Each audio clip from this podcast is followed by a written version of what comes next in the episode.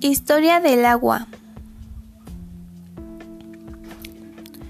Mamá, ¿qué es lo más importante en el mundo? preguntó Yera con una voz dulce y tierna. Tú, mi amor, respondió su mamá. No, mamá, me refiero a lo más importante para ti, para mí y para todos. No lo sé, hija, ¿qué crees tú? dijo su mamá.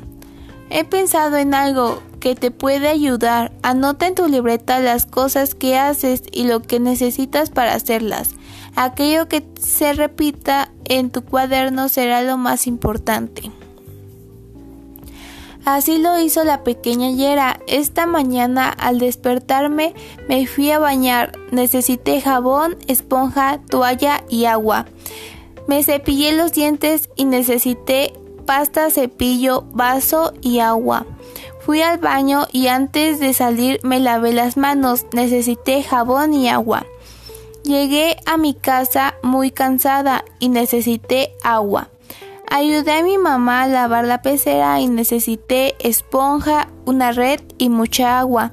Para todo necesito agua, mamá. Creo que ya sé que es el agua, porque la necesito, porque me gusta, porque nadie podría vivir sin ella y porque fue lo más veces que repetí en mi cuaderno.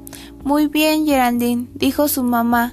Así descubriste esto y todo el mundo lo sabrá y cuidará de ella porque es lo más importante del mundo.